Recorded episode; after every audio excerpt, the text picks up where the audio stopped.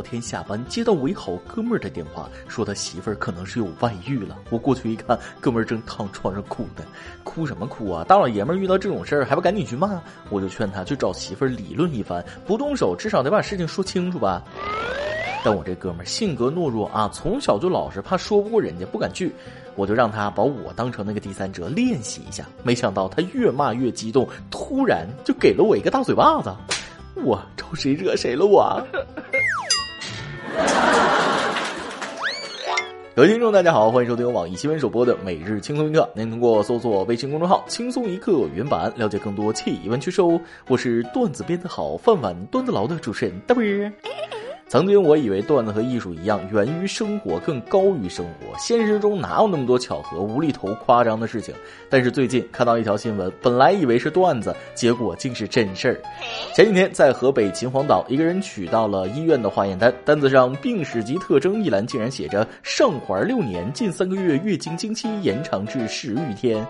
一听到这个消息，他震惊了。经期延长不存在的，老子已经三十多年没来了，难道来的是大姨夫？没错，这位看病的患者其实是个男的。这是什么狗血剧情？感情这医生看病连头都不抬，只看病历呀？男患者给整出个月经失调，女患者搞不好还得误诊个前列腺炎呗？咱们正经点啊，说回这个新闻，他的调查结果是医师工作失误，全院通报并扣发医生绩效工资一千元。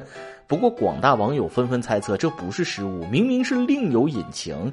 网友说了，更大可能是女性用男性医保卡看病的，明显患者用了她老公的卡，为了报销。以前我们这儿还有女的非用她男朋友的名字做人流，我们医院就因为有过一次这样的，那个医生被通报批评了以后就严查了。特别是有的小姑娘来做人流，用的同学的、男朋友的、姑姑的、表姐妹的这种，我们都说男的怎么可能做人流呢？病例都是要提档的。以后他看病发现有这种病例，我们说不清，但是患者还老不愿意，自己不想去办卡，还说我们事儿多。我觉得不能一口咬定说这是医生的错吧？很多人来医院用家人的卡，说了不能这样使用，这样是盗刷医保，但是人家就给你耍赖，说自己没带钱，都是一家人，没事儿，出了事儿我负责。总结起来就是冒用别人医保卡，然后又被反咬一口。如果真是这样的话，双方都有错。那么严查之后，医生开错了，处罚医生啊。若是用别人医保卡看病，按骗保，该报警就报警，该处罚就处罚，医院也要承担责任。哎，这样处理就没毛病了。艺术源于生活，这话一点都不假。就在我想要看下一条新闻的时候，旁边一个女同事对我说：“对呀，我也发生过类似的事儿。有一次陪着老公拿着医保卡去体检，单子竟然显示怀孕七个月了。开什么国际玩笑？他是男的，怎么怀孕？哎呀，我是不是听到了什么不该听到的事儿？夹紧尾巴，我就当没听到。我就想问问你，老公不是出国十个月刚回来吗？”说完了，老公再说说孩子，咱们都有梦想吧？比如说我小的时候就有一个梦想，长大了要考清华北大。现在梦想呢实现一半了，我长大了。做父母的谁不希望自己的孩子小时候学习好，长大了能有个好工作？比如来自杭州六年级男生小胖，不爱学习却有个不符合年纪的爱好，就是每天放学回家喜欢做晚餐，简直是小当家本人了。而且已经这样做了三年，对此妈妈可愁坏了。她对读书没兴趣，每天回来不做作业就顾得烧菜。原来小胖从三年级开始是班里的倒数，今年六年级上学期的期末考试数学只考了一分，妈妈。曾花费几万块钱送他上注意力培训班，也没效果。对于这种情况，网友分成了两派，一边表示不是所有人都适合高等教育，大部分人还是适合技能教育，行行出状元，喜欢做菜也没什么不好。而且大多数家庭发现小孩不喜欢读书，也要强加给他，发现不了孩子的爱好特长，这种家庭就很幸运，以后当一个大厨不愁赚不到钱，找不着媳妇儿。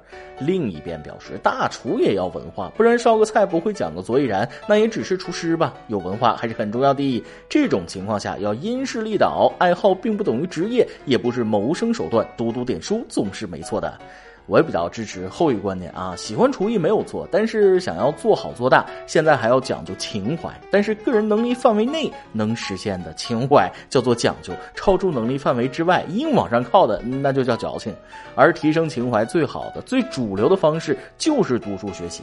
希望 N 年之后会看到知名厨师因从小热爱厨艺，竟被当成问题少年之类的新闻。祝他成功吧！大人的烦心事儿可不少，小孩子学习不好，甚至是宠物被欺负了，也让主人十分头痛。来自四川乐山的钟女士最近就为爱犬操碎了心，不是淘气，不是咬人。有一次带自家的宠物狗出门，小区里的一只黑色小鸟会向狗狗俯冲过来，并往它头上拉屎。钟女士以为是偶然，但是最近发现每一次都是这样。现在一出去遛狗，钟女士都心惊胆战。有时黑鸟还会叫来同伴观战，四五只小鸟叽叽喳喳围观黑色小鸟俯冲下来攻击狗子。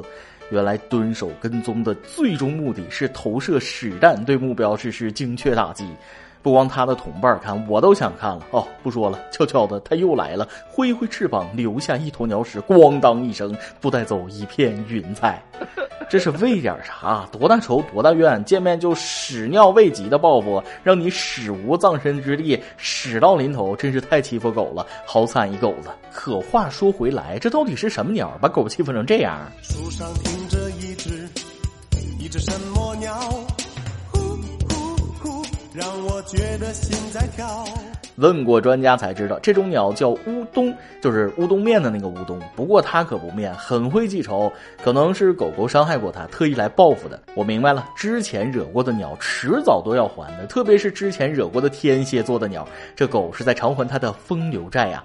狗子表示，我的爱情鸟已经飞走了，一只复仇鸟每天都来到。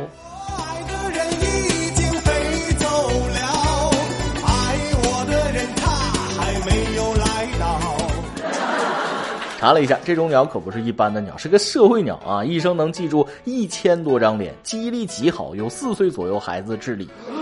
我想起小时候救过一只这样的鸟，救它的时候腿上绑了一根长长的绳子，不怎么会飞了，掉在田地里。那时候天快黑了，生怕它被野猫吃了，就把它带回家，买了香蕉给它吃。第二天清晨把它放回了天空。神奇的是，每天早上它都回到我家的围墙上叫，连续很长一段时间都是。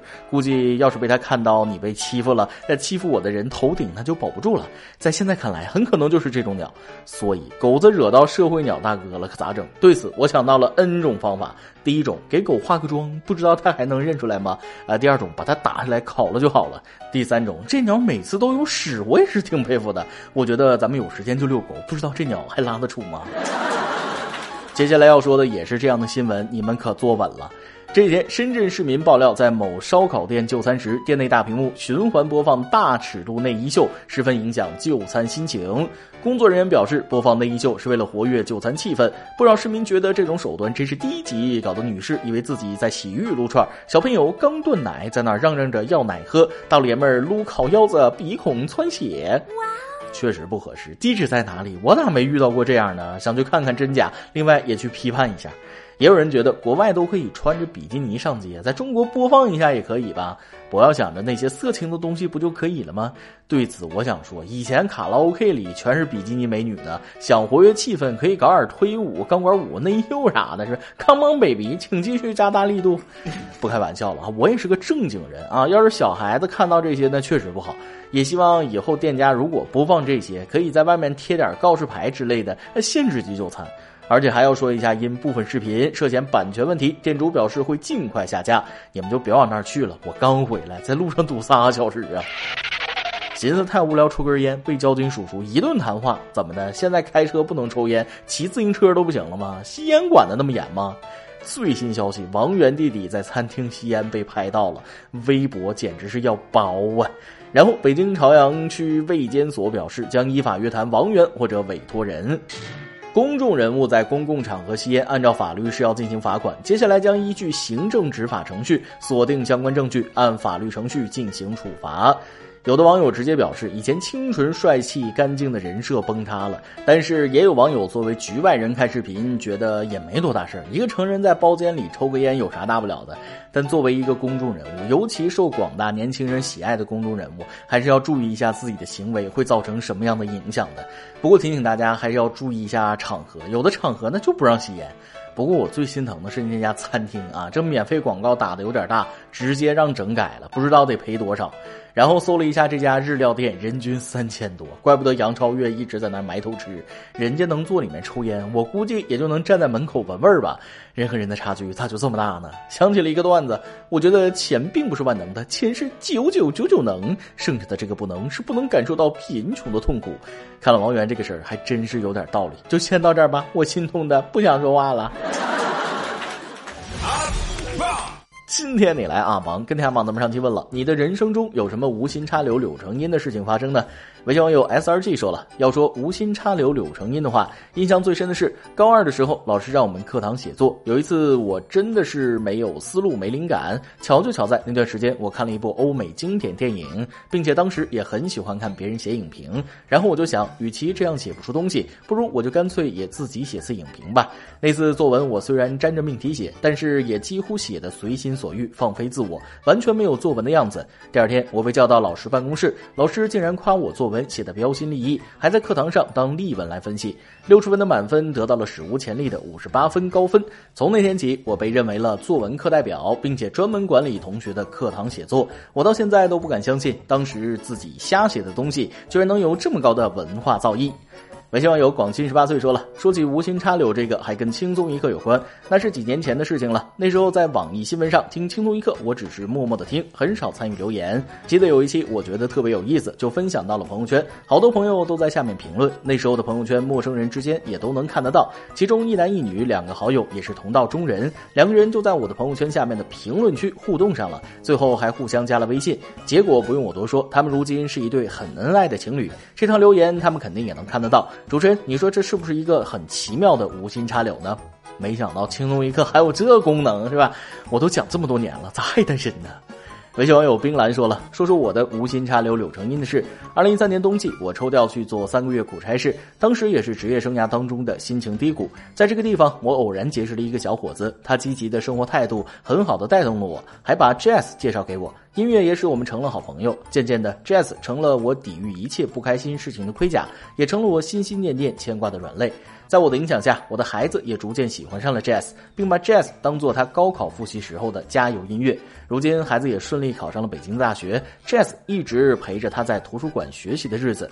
今年三月十五日，孩子在我的支持下去北京现场聆听了 Jazz 大师的演出，还欣喜万分的得到了大师的签名与合影，说这一天是他在大学生活里值得纪念的日子。可以说，我与那位小伙子的偶然结识是无心插柳柳成荫的一段美好故事。借此向这位小伙子表达。深深的感谢。再来一段。中午跟老婆到外面吃饭，老婆各种欺负我，憋屈了一路。就在准备吃的时候，他又渐渐的说：“我怎么带了个傻子出来似的？”这给我气的，顿时吼道：“你才带了个傻子呢！”哎，我觉得有点不对呀。一首歌的时间。微信网友叶缘说了，最近又是高考又是中考，而我这个高一的也正是分班的时候，一直在奥班的边缘徘徊。五月末考完试，很可能就分班了，还有一周左右吧。前两个星期一直觉得智商突然下降到负值了。昨天前桌买了很多便利贴，管他要了几张，有一张很黄很黄的柠檬形状，我把它贴在了桌子上。今天数学周考成绩又差不多回到之前的状态了。今天的物理、数学上的也挺好，一切似乎又回到正轨了。但是还有很多之前落下的东西，希望。接下来一个多星期可以补回来。我知道自己一直没有自制力和毅力，每次都想着改，从来没成功过。但我知道，总有一天我不会再在树上栖息，我会比雄鹰飞得还要高。我会看见更多的风景，也会像邹老师所希望的那样考到北师数学系，然后帮助他一起改变中国教育方式。这一首高飞送给所有高考生、中考生，所有面临重要考试的人和我自己。希望所有人都能如愿以偿，得到一个最佳成绩。我发现五月六月啊，是咱们广大同学点歌的高发季，即将面临高考、中考各种考的你们，那压力肯定都是不小。所以，咱们轻松一刻的点歌环节也会尽量为广大学生朋友们开绿灯，祝你们都能取得好成绩，实现自己的抱负。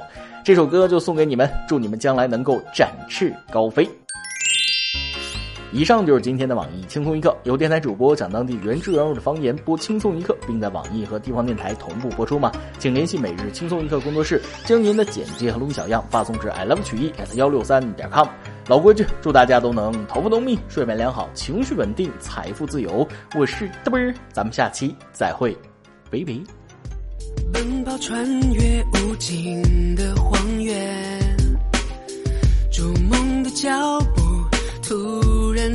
停